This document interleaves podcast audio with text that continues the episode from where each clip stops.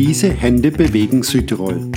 Ein M-Art Vision Podcast mit bewegenden Menschen. Grüß Gott zusammen. Wir sitzen heute hier oberhalb von Klausen im Bereich des äh, Klosters Säben und begleitet werde ich heute vom Präsidenten des Berufsverbands der Südtiroler Bergführer und Wanderführer, Kurt Walde. Kurt, Servus. Hallo, grüß dich. Ein äh, Zufall wollte es oder die Bestimmung war es, wenn wir hier schon in, in heiligen Mauern sitzen, dass wir losgegangen sind unten in Klausen und uns als erstes verlaufen haben. Das war schon mal ein ganz lustiger Einstieg mit einem Bergführer, der so erfahren ist und heute Morgen extra aus dem Pustertal angereist, um mit mir das Gespräch zu führen über seine Hände und über das, was ihn so bewegt und wen er alles bewegt. Kurt, auf der Webseite von euch, bergführer-südtirol.it, steht unter anderem, das Leben ist eine Reise, die zu Fuß zurückgelegt werden muss. Muss man als Bergführer Philosoph sein? Ja, nicht unbedingt. Ich glaube nicht unbedingt. Ich sage, das Bergführer, äh, ich glaube, man muss einfach ein ehrlicher Mensch sein. Wie gesagt, der, der die Sachen sehen kann, so wie sie sind und, und, und daraus die Schlüsse zieht, die Entscheidungen trifft und, und, und somit den Tag äh, bestens gestaltet äh, und, und, und, für, den, für die oder den äh, geführten oder geführte Seilgefährtin einfach das, das, das bieten kann, was, was, was für, was ansteht. Wie gesagt, nicht, ich wollte schon fast sagen, für das, was er, für, dem, für das, was er, wofür er bezahlt wird, aber ich würde eher sagen, für das, was ansteht, weil es entsteht meistens ein gemeinsames Ziel, ein gemeinsames Abenteuer in Form von einer Tour, einer Wanderung oder was auch immer und dann startet man zusammen und da geht. Und dort muss man einfach Realist sein. Wie gesagt, äh, ja. ja.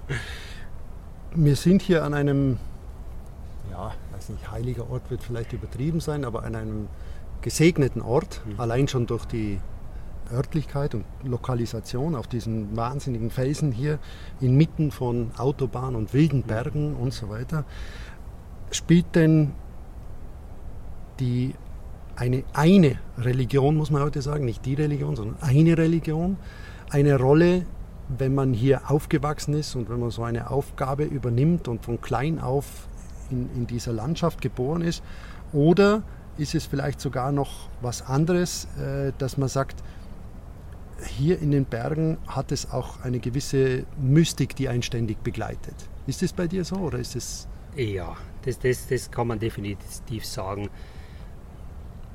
Immer wieder, egal wo man, von wo aus man startet für irgendeine Bergtour, äh, zu irgendeinem Gipfel.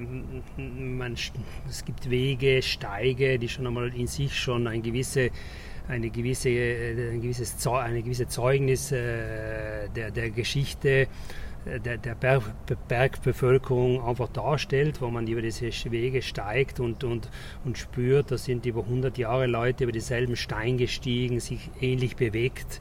Die haben die Kühe da drüber getrieben, die, sind, die haben äh, Lasten drüber getragen und so weiter. Und wenn man dann diese, diese Wege geht und irgendwann kommt man dann zu Punkte, wo man einfach ganz klar spürt, an dem Punkt ist mehr, da gibt es Energie, da gibt es eine Kraft. Und wenn man und dann manchmal kenne ich vielleicht diese, diese Geschichte der Kraft nicht. Und wenn man dann nachliest oder sich ein bisschen ist, äh, Leuten fragt oder ältere Menschen, irgendwie kommt dann raus, ja, das stimmt, das ist ein Kraftort und so. Aber, aber und das machen wir sehr wunderbar. Ich muss sagen, wenn man da, ob das jetzt äh, am Heiligkreuzkofel in Dolomiten, wenn man da zu dem Hospiz hinkommt und, und zu der Ober steht und diese Felswand ober sich sieht, dann denkt man, das, das, dieser Ort hat einfach mehr Kraft wie, wie, wie die Wiese drunter. Und, so. Und, und da sind so viele Orte und genau hier, wie gesagt, wo wir hier sind, ich finde den Ort äh, so, so beeindruckend, weil das eigentlich ein Berg ist. Es geht rundherum, geht es runter. Es ist eigentlich ein Berg, der, der, der, der, der hat einfach äh, Geschichte, Kultur, äh, es steht oben drauf. Das heißt, im Endeffekt ähm, ist es schwierig zu sagen, der eine Berg ist pur und, und super, weil da nichts ist, und der andere Berg ist, ist, ist weniger gut, weil da steht irgendein Gebäude. Im Gegenteil, manchmal kann man das ganz schwierig auseinanderhalten, diese zwei Welten. Und, und wir leben halt einmal mittendrin und, und jeder, jeder jeder Tritt, der in den, von Menschen in die Berge gesetzt worden ist, der, der hat halt äh, die, die, die, die, die, äh, die, die Geschichte des Alpinismus, die, die, die Kultur der Menschen, die dort rumgelebt haben, mitgeprägt. Jetzt schwebt natürlich hier in diesen, wie du sagst, die Leute, die hier leben und die, die das mitgeprägt haben, äh, es muss in unserem Gespräch natürlich Reinhold Messner fallen. Also, äh, aber wäre denn Reinhold Messner oder ist Reinhold Messner denn ein guter Bergführer oder ist er zu sehr fokussiert auf sich und sein Leben? Also vielleicht kennst du ihn gar nicht. Ich wollte nur einfach deinen Eindruck haben, äh, was du meinst. Oh, das ist eine sehr schwierige Frage. Ich glaube, die kann ich nicht so, so, so, so klar beantworten, weil, wie gesagt, ich glaube, jeder äh, Menschen, die so viel gemacht haben, erfahren haben, nachgedacht, sich um Sachen bemüht, gekümmert haben, äh, Sachen weitergebracht haben. Ich kann mir nicht vorstellen, dass so eine Person äh, ein schlechter Führer, Bergführer sein könnte. Ich, ich, gehe einfach davon aus, so eine Person kann so viel vermitteln, so viel äh, beitragen in dieser, in dieser, in einer, in einer Tour, auf einer Tour. Ähm, ich glaube, also der ist per se äh, einer der Begleiter, die man sich als Tourist wünscht, der einem eben diesen Ort näher bringt und dieses ganze drumherum, das du gerade beschrieben hast, ja. mit, diesen, mit diesen Kraftorten, mit diesen auch Mystik, aber auch natürlich mit der Technik gehört auch dazu. Aber die Leute, die zu dir und euch kommen, zu all diesen Bergführern und Wanderführern, lassen die sich davon für diesen einen Tag begeistern?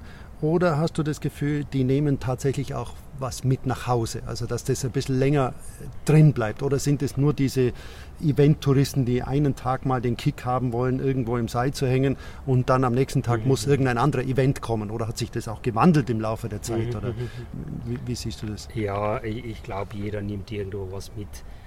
Äh, es gibt natürlich diese, diese schnellen Aktionen, ob das ein Event ist oder irgendeine Aktion, wo vielleicht eine Person ein bisschen weniger mitnimmt, vielleicht allein diese Sache macht, aber sobald eine Gruppe entsteht, sobald eine Dynamik, eine Seilschaft, die Seilschaft kann manchmal in Form von einer Gruppe auf einer Wanderung, ist es auch eine Art von Seilschaft. Und, und, und wenn wir dann am Berg unterwegs sind, eine schwierige Tour, dann begleiten wir halt oder haben am Seil eine oder maximal zwei Personen und, und, und dort entsteht schon äh, dieses Seilschaftsgefühl, man gehört zusammen, man bewältigt zusammen die Probleme, jeder übernimmt einen Teil der Verantwortung. Natürlich übernehmen wir den Hauptteil, das ist klar, deswegen sind wir ja Bergführer oder Bergführerinnen, in Südtirol haben wir auch Bergführerinnen. Und übernehmen schon einen Teil, den Großteil der Verantwortung. Aber trotzdem kriegt jeder das, was ihm zusteht. Und, und, und gerade aus dem raus entstehen dann diese starken Erlebnisse oder auch manchmal, äh, zum Beispiel, wenn oft einmal äh, macht man auch Touren, die man vorher, die man noch nie geklettert ist und dann entsteht eine Art äh, Spannung auch für, den, für die Geführte oder den Geführten, äh, der dann merkt, der Bergführer muss jetzt denken, wo geht es jetzt weiter? Und das wird dann schon spannend. Und das teilt man dann und, und zum Schluss hat man dann, entsteht schon das Gefühl, man hat die Tour gemeinsam gestaltet, weil, äh, wie gesagt, äh, jemand braucht auch die Geduld zu warten, bis der Berg für die Entscheidung getroffen hat und sagt, okay, ich weiß jetzt, jetzt gehen wir da. Oder ich gehe jetzt mal schauen ums Eck, weil vielleicht ist dort die leichtere Variante. Und dann kommt man zurück und sagt, na doch, hier ist der Weg ganz klar, hier gehen wir. Und dann ja, spürt man schon, dass das ein gemeinsames ist. Und, und, und wenn diese Erlebnisse in diese Dimension erreichen, dass man da wirklich in dieses gemeinsam die Tour geschafft zu haben, dann bleibt es sehr lang. Und interessant ist, ganz interessant ist, dass gerade oft diese spannendsten, ob das jetzt ein Wettersturz oder ein heikler Moment, dass gerade diese starken Erlebnisse die sind, wo sich unsere Seilgefährten oder Gefährtinnen wirklich am meisten daran erinnern, auch noch nach 10 oder 20 Jahren. Jetzt könnte ich gleich auf viele Themen Bezug nehmen, aber ich muss mich für eins entscheiden und ich entscheide mich, weil du sagst eben Wettersturz und so weiter. Im Prinzip ist ja auch in diesem ganzen Lebendigen und so wie du erzählst und des äh, Enthusiasmus und so weiter, schwingt ja immer auch eine Gefahr mit und eine unmittelbare Gefahr. Also der, der Tod ist jetzt nicht mittelbar, aber er ist irgendwo schwebt er ja immer mit, weil du nicht alles beeinflussen kannst. Du kannst nicht beeinflussen, dass alle Steine da oben bleiben, wo sie hingehören, sondern manchmal kann es passieren, dass vielleicht eben einer runterkommt. Ähm, wie geht man mit sowas um? Äh, steckt man das weg oder macht einen das extrem wachsam oder, äh, oder, oder muss man es wegstecken, um eben locker zu bleiben und, und äh, auch mit einer, einer Freude und Fröhlichkeit die Tour begehen zu können? Oder wie, wie geht man ja, damit um? Das, das ähm, wie gesagt, da das ist die berühmte, dieses berühmte Bild, äh, was ich jetzt versuche, also ein bisschen darzustellen, das Bild, wo der, der Geführte, die Geführte irgendwie entspannt äh, startet, weil der Bergführer geht voraus und, es ist alles schön und der Tag ist super, gut geschlafen, vielleicht ein bisschen besorgt über sich selber, ob man es schafft oder nicht. Im Bergführer im Gegenteil startet es vom Anfang, sogar am, am Abend des Tages davor, dem des Tages davor, wo, wo im Kopf nur gerechnet wird. Es wird gerechnet und gerechnet, nur früh beim Aufstehen, das im Kopf läuft ab, abgewogen, wo, wie, wo, wie stark ist, sind, sind die Personen, die ich am Seil habe, wie lang ist die Tour, wie ist das Wetter äh, und so weiter. Und dann wird einfach gerechnet und gerechnet und gerechnet im Kopf und einfach so eine Art äh, Risikoreduktion gemacht, wo ich einfach sage, okay, dies kann ich akzeptieren, hier, äh, ja, wenn ich die Variante mache, dann bin ich vom Steinschlag weg und so weiter. Und dann macht man diese Summe und dann, und dann schafft man es schon, äh, irgendwie entspannte Tour zu machen, aber gerechnet wird doch. Bis, bis man nicht wieder unten steht, wird, wird, wird, wird kalkuliert und gemacht. Auf der anderen Seite äh, ist ganz interessant, äh, ich habe ich hab, ich hab, äh, ähm, viel Klettersteige geführt mit Menschen, die ich das erste Mal gesehen habe. Da sind wir auf dem Klettersteig und dann zurück und irgendwann habe ich gedacht, ich mich, es interessiert mich, mich von, was eigentlich die größte Angst ist von diesen Personen.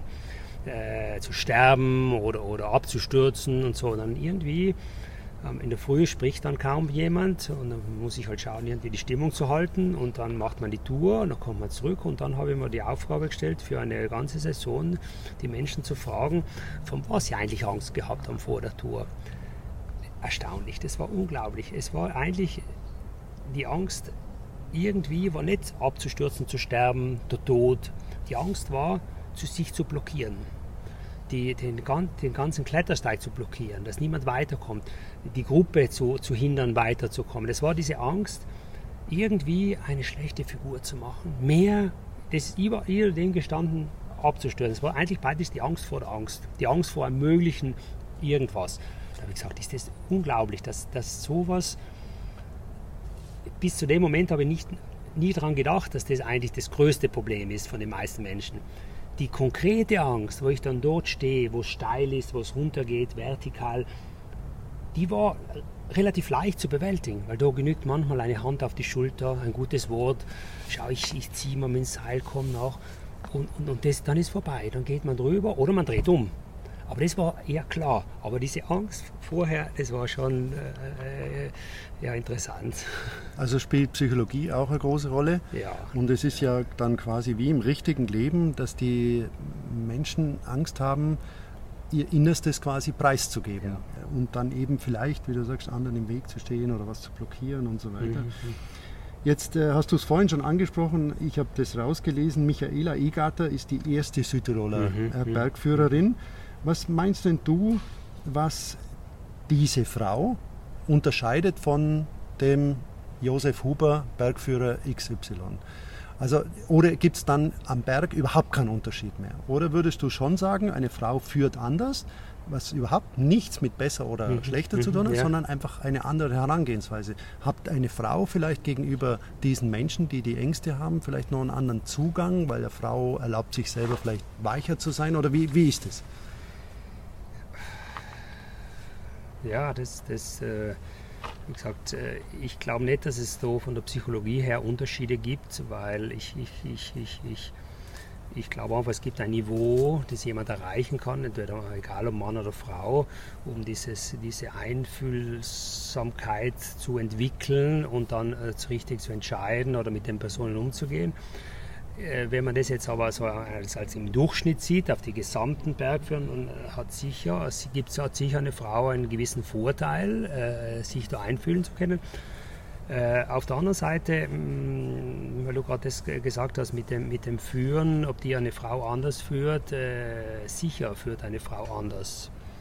Äh, eine Frau wird ähnlich führen wie vielleicht ein Mann, der nicht groß, nicht schwer ist. Wie gesagt, hier geht es mehr um äh, Kraft, äh, um, um, um, um, Standfestigkeit. Weil also dieses, dieses, dieses charakteristische Bild des Bergführers, der mobile Anker, wo der Gast hinten dran hängt, der geht und geht, da kann der Gast einmal links fliegen, dann fliegt er rechts und dann hängt er wieder und der Bergführer merkt gar nichts, er geht immer weiter. Das, das ist einfach ein altes Bild. Das heißt, es ist nicht mehr so, weil, weil wir einfach wissen, welche Kräfte auftreten, wenn wirklich was passiert. Das heißt, prinzipiell ist auch der Bergführer Mann schon nicht mehr dasselbe wie vor 10 Jahren, vor 20, vor 30, weil man einfach schon mehr vordenkt und sagt, wenn da was passiert, wenn du einer rutscht, ich brauche den Fixpunkt und so weiter. Eine Frau oder ein leichter Bergführer, wir haben ja auch Bergführer, die wiegen äh, die sind halt kleiner und, und, und, und, und, und beim Klettern, die spielen halt Vorteile, äh, ihre Vorteile aus, aber äh, mit einem großen Gast, der 100 Kilo wiegt, müssen die genauso umgehen wie äh, die Frau, äh, die Bergführerin, die führt und, und, dann, und dann kommen halt diese ganzen technischen Feinheiten ins Spiel und je besser die jemand beherrscht, um, um, umso feiner äh, kann die Tour gemacht werden und mit, mit 100%iger Sicherheit gibt es nicht, aber halt mit größter Sicherheit, die möglich ist. Da gibt es dann auch zwei Fragen, die ich habe noch. Die erste ist, sind die Leute, die ihr heute auf den mhm. Berg bringt, mhm. Zwar viel besser ausgerüstet, mhm. aber von der Konstitution oder von der, von der Kondition schlechter als die Leute, die früher in die Berge gegangen sind, weil man sich heute vielleicht zu sehr auf die Ausrüstung verlässt und auf den, der einen führt, der wird schon wissen, was wir machen. Oder ist es nach, nach wie vor wie, wie früher, dass die, dass die Leute schon wissen, dass es da jetzt anstrengend wird und auf den Berg hochgeht? Und, oder überschätzen die sich heute viel leichter? Ja, das ist, das ist, ähm, das überschätzen ist ein, ein Thema für sich. Äh, äh, ich glaube, ich glaube, ähm, es hat sich nicht so viel geändert. Im Gegenteil, ich glaube, heute sind die Leute mehr bewusst, äh, was sie machen können. Es gibt mehr Bewusstsein über, über, über, über, über Möglichkeiten, äh, über technische Möglichkeiten, Ausrüstung. Äh, es gibt viele Studien über Unfälle, wie was wo passieren kann. Das heißt, wir haben oft die Situation, wo, wo, wo Kunden zu uns kommen, die, die sehr genau Bescheid wissen, was abläuft, was passieren kann, wenn oder wo und, und wie man sich verhält und so weiter. Das ist schön, weil das, wie gesagt, bringt was ein. Und gerade das, was Sie vorher gesagt haben, diese Mitverantwortung, was schön ist, wenn man sich ein bisschen teilen kann, nicht im gleichen Verhältnis natürlich, aber äh, dann sind solche, solche Kunden schon, schon, ist schon schön unterwegs zu sein, weil man dann sofort auf derselben Ebene sprechen kann und man versteht sich. Äh, deswegen, ich, ich würde sagen, konditionmäßig äh, sind die meisten sehr gut vorbereitet. Äh, auch durch die Kletterhallen äh, klettertechnisch, aber trotzdem was Alpinerfahrung, auf wie man sich dann verhält, Routenfindung und so weiter, gibt es nach wie vor große Manko. Und das, vielleicht ist es auch unser Glück, dass wir als Bergführer dann dementsprechend äh, diese Führungsrolle übernehmen können äh, und dürfen und gemeinsam dann die tollen Erlebnisse haben. Äh, aber wie gesagt, äh, ich sehe nicht so großen Unterschied von, mhm. von Jahren ja. zurück. Und, und weil du es angesprochen hast, von der Technik her oder von dem, dem Internet, wo man alle, alle Routen mhm. heute googeln kann und so weiter, gibt es dann noch welche, die dann das Handy rausnehmen und sagen, äh, Sie, Herr Bergführer, äh, ich habe das Gefühl, wir sind falsch, wir müssen dahin gehen, weil mein Handy sagt, wir müssen andersrum gehen. Also dass sie sich quasi passiert, dazu passiert, passiert, ja, passiert tatsächlich. Passiert, ja. Es passiert, äh, interessant ist es, wenn man, wenn man äh, wie gesagt, ich, ich, gestern, ich war gestern unterwegs, ich äh, an den Cinque Torri in, bei Cortina, wo ich ganz viele Kurse gemacht habe. Ich habe tageweise dort verbracht. Und irgendwie bin ich dann längere Zeit nicht mehr gewesen, weil ich in andere Gebiete mehr war und so. Und dort war ich dann gestern unterwegs mit einem Gast und, und, und, und er irgendwann sage ich, ja, wie heißt jetzt der Turm? Das gibt es ja nicht. Dann habe ich ja so schon im Kopf gehabt, das habe ich so oft ausgesprochen. Dann sagt er, ja, weißt du was, ich tue es, dann tut er seine Skizzen raus, das Telefon. habe ich gedacht, ja, okay, jetzt schaut er nach. So, aber ich habe das schon im Papier auch mit. Dann tut er das Papier raus und sagt, ja, der Turm heißt äh, Torre Latina. Ah ja, stimmt, Torre Latina und so weiter. Und, und, und ich habe die Skizze auch und ich sage, super. Das, und dann schaue ich mir die Skizze an, ja, stimmt, das geht. Dann, dann, dann kommen Erinnerungen schon zurück. Aber es gibt schon äh, Situationen, wo, wo, wo Leute sehr gut vorbereitet sind und das macht schon Spaß, weil, weil dann, wie gesagt, kommt man wieder auf diese Gemeinsamkeit, auf diese Seilschaft äh, denken. Als wir hier hochgelaufen sind, haben wir ja Zeit gehabt, ein bisschen schon äh, zu reden und du hast gesagt, interessant ist eben das, so wie wir beide gerade dort, beim Gehen die Leute auf einmal sprechen anfangen. Das heißt also, du bist quasi auch so ein, wie soll man sagen, so ein äh, vielleicht fast sogar Beichtvater, wenn man wieder Bezug auf Kloster Seben nimmt, wo dann die Leute auf einmal dann was erzählen, was sie vielleicht sonst eher zurückhalten würden. Und du meinst, du hast mir gesagt, dass es eigentlich so interessant ist, dass die Leute da dann auf einmal dann so ins Reden kommen und, und von ihrem Leben erzählen und vielleicht auch Tod, Liebe, Teufel. Ja, das, das, das, ähm, ich glaube, das gehört ein bisschen zu, zu unserem Beruf dazu. Ich glaube äh, auch deswegen äh, ist sicher erwünscht, dass der Berg für eine gewisse Diskretion mitbringt, weil ähm, natürlich äh, werden viele Details und, und, und, und, und, und, und Einzelheiten über, über das Leben eines der, der, der, der, der Geführten, die da erzählen über ihr Leben und ihre Probleme und so. Und das gehört irgendwie dazu. Und äh, ich weiß nicht, wieso das so entsteht am Berg, aber das muss irgendwie diese Kraft des Berges sein, diese, diese, dieses Abschalten können und, und, und, und, und auch das Vertrauen. Ich glaube, das Vertrauen spielt eine riesige Rolle, weil, weil äh, man, wenn ich, wenn ich eine, eine Person mit dem Seil runterlasse, dann, dann in dem Moment äh, legt er äh, oder sie äh, ihr oder äh, das Leben in, in meine Hände. Das heißt, auf diesem Karabiner, wo ich da hinten die Hand halte und die Hand darf nicht aufgehen, weil sonst ist ein Leben vorbei. Und, und, und das ist ein, ein, ein riesiges Vertrauen. Wie gesagt, sowas, ich glaube, das gibt es fast in keinem Beruf wo jemand da mit 400 Meter Wand unter den äh, Luft unter den, unter den Sohlen sich da so reinhängt und sagt, okay, kann ich gehen? Ja, du darfst, ich lasse dich jetzt runter bis zum nächsten Haken und dort hängst du dich wieder ein. Und ich glaube, dieses, dieses stark, dieses so große Vertrauen, das macht auch, äh, äh, ja, das, pass auf, das, mhm. das, das, äh, das öffnet auch und dann entstehen diese super schönen Gespräche. Jetzt stellt man sich das immer so schön vor, in den Bergen, alle sind fröhlich, alle duzen sich, alle sind zusammen und diese Bergkameradschaft und so weiter und so fort. Aber es muss doch eigentlich auch einmal vorkommen, dass man leise in sich hinein sagt, um Gottes Willen, was habe ich jetzt heute da für Leute dabei? Gibt es das auch mal, wo man dann sagt, mein, äh, ja, also das, das wird heute vielleicht kein Spaß? Ja, das, das wie gesagt, es, zum Glück ist es sehr selten. Aber gleich noch die Nachfrage, weil du eben gesagt hast, Vertrauen. Ich will eigentlich auf einen anderen Punkt hinaus, dass mhm. man sagt, man muss sich so nah und so mhm. viel vertrauen.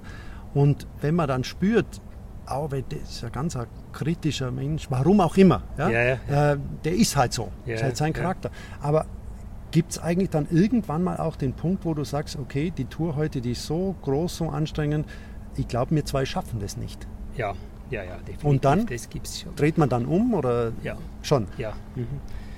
Es gibt, es gibt diese, diese Situationen, äh, das ist ganz eigenartig, weil diese Situationen kann entweder rein technisch sein, es gibt ja. einfach eine Kondition, technisch, klettermäßig, es gibt, es gibt äh, aber es kann unter Umständen auch Situationen geben, wo man vielleicht auch mit einer Person schon eine gewisse Zeit unterwegs war, zum Glück sehr selten, extrem selten, aber es, ich habe das erlebt, wo man dann wirklich dann eine Tour, zwei Touren und drei und da entsteht so eine, eine, eine, eine Offenheit, dass jeder sich einfach gibt, wie er ist, weil man spielt nicht mehr drum herum weil, und, und so weiter. Und irgendwo merkt man, man kommt nicht zusammen. Mhm. Es, ist, es ist irgendwie etwas, das, das, das, da hat man eine gewisse Schwierigkeit wie gesagt, ich, ich kann mich vielleicht an mein ganzes Leben an drei, zwei, drei oder vier Fälle erinnern, wo, wo wirklich das so stark war, dass man einfach nachher gesagt hat, ich glaube, das macht keinen Sinn, dass wir mit zusammen auf Tour gehen, mhm. äh, ganz ehrlich, und, und, und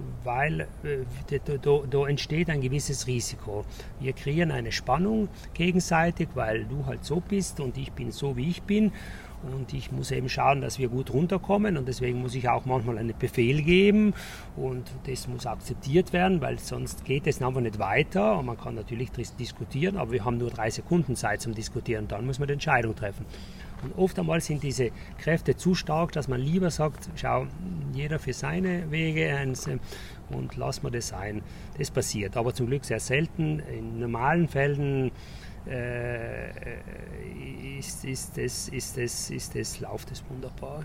So, dass man danach äh, Kaminwurz und Speck und ja, Käse essen kann. Da und kann man da wirklich zusammensitzen ja. und, und es entstehen auch ja. Freundschaften, die einfach über, über, über, über 30 Jahre anhalten, ja, wo, Ich, wo, ich, wo man sagt, okay, ich habe hab Kunden, mit denen ich jetzt befreundet bin, wo ich, vor, wo ich angefangen habe, mein erstes Jahr führen, mit denen die ich jetzt kenne und wo ich sie mal besuchen gehe nach Hamburg oder nach Rom und so weiter. Ja, ja ist auch schön.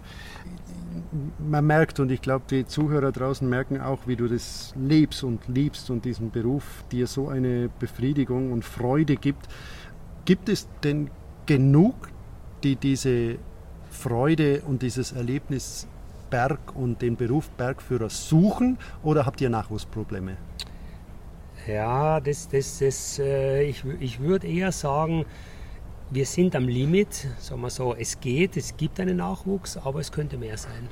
Obwohl mir vorkommt, dass eigentlich sehr viele ja. am Berg gehen und eigentlich immer mehr im Berg mhm. gehen und eigentlich immer mehr auch klettern und, äh, und also man sieht sehr viele, ja. aber für den Beruf letztendlich ist vielleicht ja, äh, der Beruf ist sehr komplex. Äh, wie gesagt, die Herausforderung ist sehr groß, weil eben ein Bergführer, äh, um auch später von dem Beruf leben zu können, und weil eben die Vorgaben auch international, es gibt einen internationalen Standard, der, der einfach äh, eine Plattform äh, vom Internationalen Vereinigung der Bergführerverbände, die einfach klarstellt, dass alle Bergführer, egal ob in Frankreich, in der Schweiz oder, oder, oder in, in, in Österreich oder wo auch immer, dasselbe Ausbildungsniveau haben. Und um dort hinzukommen, ist es für einen jungen Bergsteiger oder Bergsteigerin gar nicht so einfach, weil es ist einfach so ein Komplex zwischen äh, Skifahren, zwischen Felsklettern und zwischen Hochtouren. Das heißt, jemand muss wirklich in diesen, in diesen, äh, in diesem Gelände, in den unterschiedlichen Gelände und unterschiedlichen Disziplinen top sein. Das ist nicht immer ganz einfach, weil es gibt, wir haben, wir haben einfach junge Bergsteiger, die sind super beim Eisklettern, super beim Felsklettern, vielleicht ein bisschen schwach im Ski, weil sie, weil sie halt einfach Pech gehabt haben in der Jugend, dass sie nicht zufällig im Skiclub aufgewachsen sind und, und Rennen gefahren sind, da fehlt halt das oder umgekehrt, top beim Skifahren und dann fehlt halt vielleicht dieses schwierige Klettern, was halt auch, äh, was es halt auch braucht, damit man in den Dolomiten gewisse Touren überhaupt durchklettern kann, weil sonst geht es ja nicht, es braucht ein gewisses Niveau. Und somit ist es für, die, für viele Junge gar nicht so einfach. Wie gesagt, wir haben das Problem, wir, würden uns gerne wünschen, wir wünschen uns, dass mehr, mehr Frauen, äh, wie gesagt, in den Beruf einsteigen würden. Das, das, wie gesagt, da habe ich jetzt ein bisschen meine Überlegungen angestellt, wie man das fördern könnte und so weiter. Aber, aber wie gesagt, generell, äh, wenn man das auf die Langfriste zieht, dann brauchen wir pro Kurs, äh, wir haben alle zwei Jahre in Südtirol, wo eine Ausbildung startet. In der Regel haben wir dann äh, zwischen 10, 12, 14 Teilnehmer, Teilnehmerinnen, aber das ist fast zu wenig. Das heißt, wir müssten, wie gesagt, vier, drei, vier, fünf mehr haben, dass man langfristig sagt, der Beruf bleibt am Leben. Momentan geht es, aber äh, da müssen wir was machen. Aber du bist ja ganz jung in das Präsidentenamt jetzt gewählt worden. Du hast noch drei Jahre quasi vor dir ja. oder zweieinhalb und vielleicht wird es dann sogar verlängert, wenn deine Ideen Anklang finden und du möglichst viele begeistern kannst. Jetzt kommen wir mal ganz konkret noch auf, auf deine Hände zu sprechen oder auf das, was drumherum gehört. Und wo hast du denn insgesamt gesehen, auch für dein Leben, das Gefühl, du brauchst besonderes Fingerspitzengefühl? Ja, ich glaube, das größte Fingerspitzengefühl in meiner Welt, in meinem Kopf, ist oft ganz klar, ich sehe Sachen, die vielleicht andere nicht so sehen. Ich sehe vielleicht ein bisschen mm, oft zu weit, oft bin ich, mache ich Sachen zu schnell oder bin zu früh mit irgendwelchen Sachen. Und das hat mir in meinem Leben oft Probleme bereitet, weil ich einfach gesagt habe, das ist super, das machen wir jetzt. Und alle haben mich angeschaut, was, was ist das jetzt für eine komische Sache, was du jetzt da sagst, das geht ja nie. Und äh, irgendwann habe ich dann festgestellt, dass 99 Prozent von, von allen äh, die Ideen wirklich dann so eingetroffen sind. Das, sind die, das, das ist passiert. Und dann habe ich gesagt, ja, jetzt bin ich so blöd gewesen, äh, das hätte ich eigentlich gekannt umsetzen äh, vor fünf Jahren, wo ich die Idee gehabt habe oder wo mir das in den Kopf geschossen ist. Und, und, und, und habe es nicht gemacht und, und, und, und, und so weiter. Und dort dieses Gefühl, ich halte es noch für mich, ich erzähle es jemand, ich entwickle das, ich finde den richtigen Partner, äh, die das unterstützen. Ich glaube, für diese Sachen, das Feingefühl mm, hat mir große äh, ich sag, Enttäuschungen mm, erspart, wo ich angefangen habe zu sagen, mm, ja, ich lasse mir jetzt Zeit, äh, die Sache da rauszuposaunen oder, oder ich versuche das einmal Schritt für Schritt, aber immer mit der Idee, wo ich hin eigentlich möchte. So. Also ist das aber auch äh, sicher auch einfach eine Erfahrungssache, oder? Mit das war eine Erfahrungssache, dann, ganz äh, genau, ganz ruhiger genau. und gelassener ja, mit ja, vielen ja, Dingen. Ja, ganz ja. genau, man wird ruhiger, gelassener und weiß einfach, ich kann auf mein Gefühl vertrauen, weil das wird irgendwann mal so passieren. Und dann bleibt man gelassen und nimmt und macht es und, und, und so weiter. Und jetzt, jetzt glaube ich, kann ich halt ein bisschen von dem profitieren. Aber trotzdem, es braucht immer noch das Fingerspitzengefühl. Und wann hattest du zuletzt ein besonders glückliches Händchen? Glückliches Händchen. Äh, ich würde sagen, wo ich Haus gebaut habe. Wie gesagt, ich habe zu wenig Geld gehabt und habe das glücklich ganz sehr gut ja. welche Aktien gekauft und die sind super gut gegangen und dann habe ich mit dem Gewinn das Haus gebaut. Ah, das, da hat man wirklich ein, ein glückliches Händchen gehabt. Ja? Das war so, ich sage sehr spontan, sehr und dort war auch so wie am Berg eine 3-Sekunden-Entscheidung, wo ich gesagt habe, jetzt oder jetzt, jetzt entscheide oder entscheide nicht und so weiter. Habe ich entschieden ja. und, und es ist gut aufgegangen und somit habe ich jetzt ein angenehmes Haus. ja, schön. Das mit Leben gefüllt ist, das, das Haus. Das jetzt ja? mit Leben gefüllt ist, ja. ja, das muss man dazu sagen. Wem würdest du denn gerne mal die Hand reichen? Ja, ich, ich, wie gesagt, äh, ich hätte gern die Hand, wenn ich jetzt zurückgehen könnte. Ja, eine Person, die mich sehr fasziniert hat, immer, auch wenn ich im Himalaya unterwegs war, ist einfach Gandhi. Ja. Wie gesagt, äh, so eine Person, die eine solche Kraft durchs, durchs Schweigen und durchs, äh, und durchs äh, friedliche, ähm, durch die Welt schreiten mit, mit einem Ziel. Mm, ja, so einer Person die Hand zu schütteln, ja, auch die Faszination vielleicht von, der, von diesem einfachen ja. Leben und diesem mhm. einfachen Mann, ja. aber der eine unglaubliche Begeisterungsfähigkeit gehabt ja. hat und ganz klare Gedanken und, und Ziele. Ja, ich, ich glaube, was mich am meisten begeistert an so einer Person ist sicher das, dass nach außen hin äh, sicher so eine Person hinschreitet. Für alle hat er klare Gedanken gehabt, für alle war ist sowieso super, er hat die Kraft, er geht voraus, er, er setzt es um.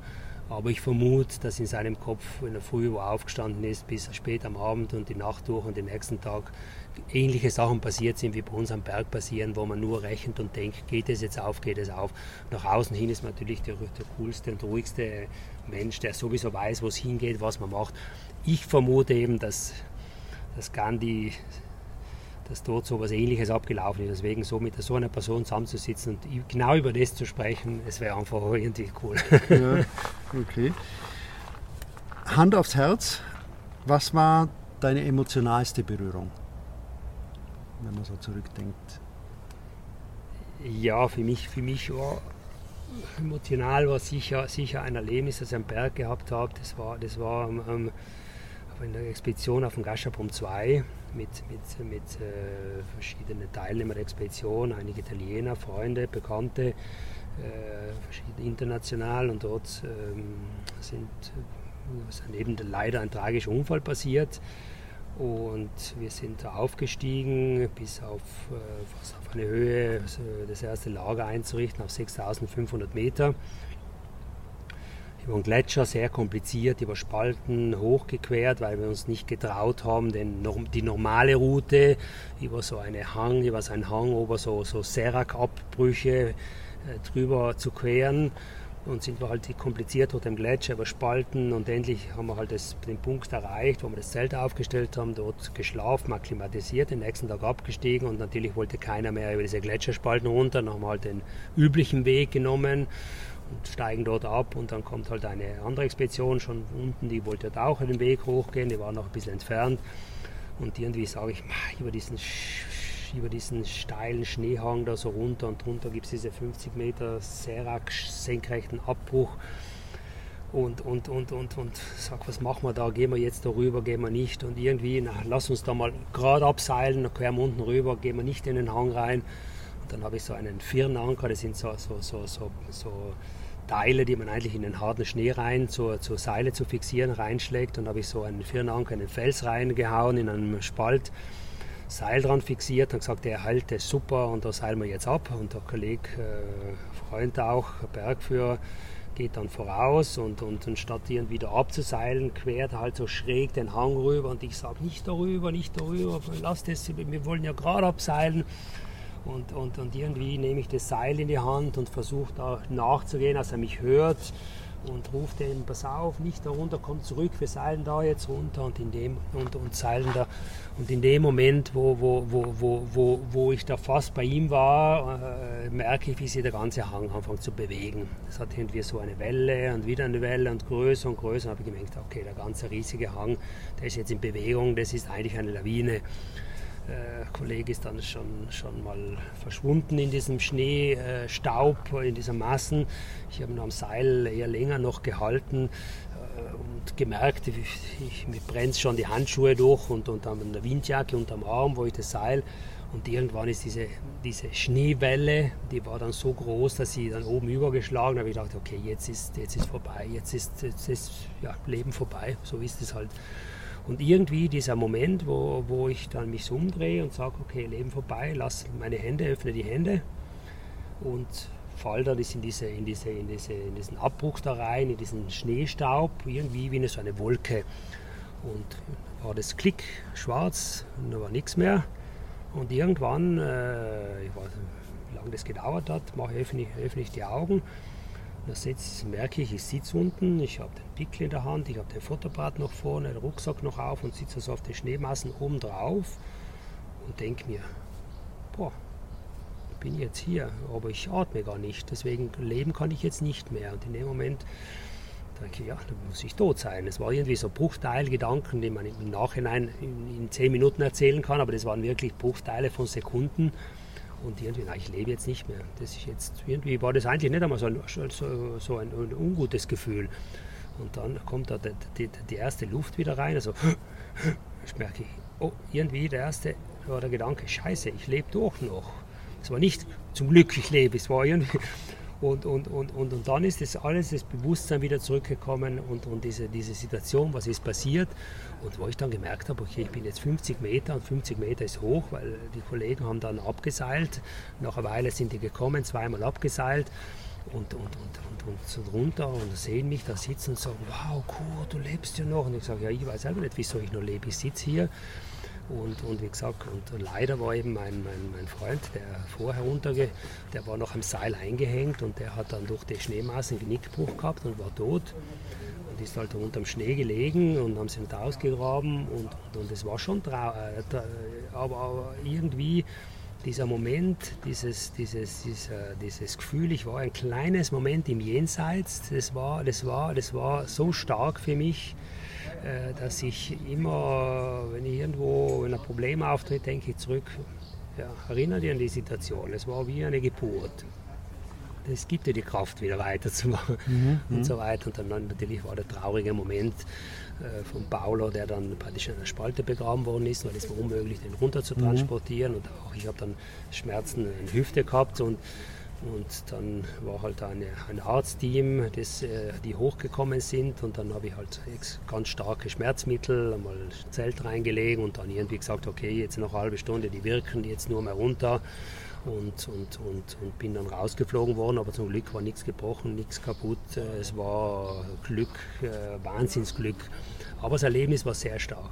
Also, extrem. Aber, weil ich nach der emotionalsten äh, Berührung gefragt habe, äh, spürst du das noch, wie dir das Seil durch die Finger ist? Ja, ja. Schon? Ja. Ich, ich, ich, dieses Gefühl, ich, ich habe ich hab mich dran gehalten, ich habe gespürt, wie das da durchrutscht, wie es brennen nicht, weil es war so stark, die Situation, das habe ich nicht, aber mhm. ich habe gemerkt, irgendwann, jetzt geht es nicht mehr. Meine mhm. Hände sind zwar okay, einigermaßen stark, aber jetzt ist der Moment, ich muss auslassen, ich muss loslassen. Mhm. Ich, ich gehe jetzt.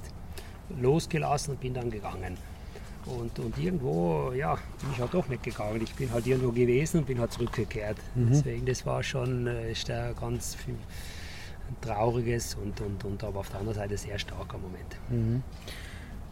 Jetzt sind deine Hände natürlich sehr oft beansprucht und bei so einem Erlebnis noch viel mehr. Letzte Frage, was mögen deine Hände denn am liebsten? Also tun, spüren. Oh. Äh, ich, ich, ich liebe sehr, äh, Menschen zu massieren. Ja. Wie gesagt, äh, oft wenn es Verletzungen gibt und so weiter oder Muskel, ähm, entweder sind so Klopfmassagen oder, oder ich habe eine Notsituation, wo jemand nicht mehr gehen kann am Berg, weil er sieht ins Boot und irgendwie mit so einer Klopfmassage, das manchmal wirkt es so, so Wunder, dass Mensch, dass, dass eine Person nachher imstande ist, wieder zu gehen, wo ich sage, wow, gibt's das? Kann ich das? Wieso kann ich das? Oder wenn man so spürt, wenn ich jemand so einen Muskel spüre ich, okay, das, ja hier, das ist ganz klar, das hier blockiert, da fahre ich jetzt durch und dann ist das in Ordnung. Ja, das liebe ich sehr, wie gesagt, diese, dieses äh, und natürlich das Klettern, wenn man das Gefühl hat, ich, ich bin, habe halt einen guten Tag, wo die Finger irgendwie wie so solide Anker sind, und dann gibt es halt die weniger guten Tage, wo man müde ist, dann spürt man halt, ja, heute könnte ich bisschen mehr Kraft haben und so. Dieses Gefühl, manchmal kann ich mich perfekt halten, überdurchschnittlich und manchmal ist man halt ein bisschen schwächer. Da kann ich mich halt nicht so. Da muss, da muss halt alles der Rest zusammenstimmen. Da muss halt das Stehen zusammenstimmen und die andere Hand muss mithelfen und der Kopf und die Technik und so weiter. Und manchmal, ja. Kurt, es war ein äh, sehr lehrreich zum einen, zum anderen ein sehr nahes Gespräch, viele offene und, und, und Worte und auch tiefe Worte. Und wir haben mit sehr emotionalen Dingen jetzt gerade sind wir zum Ende gekommen. Ich, ich danke dir vielmals. Ich freue mich, dass wir jetzt auch wieder ja. runtergehen in die säkularisierte ja, Welt, ja, in, in, das, in das normale Leben, weil ich glaube schon, wenn man auf den Berg geht, das ist irgendwie nicht ganz das normale Leben, weil es eben auch so unglaublich schön sein kann da oben. Ja, ja, ja. Dankeschön. Ja, du danke dir. War ein schönes Gespräch. Und äh, alles Gute für dich und für deine Kunden. Ja. Und auch ein gutes Händchen dann für deine Präsidentschaft, dass du dir die Ziele, die du vorhast, äh, durchbringst und die anderen begeistern kannst dafür. Ich werde mein Bestes machen. danke dir.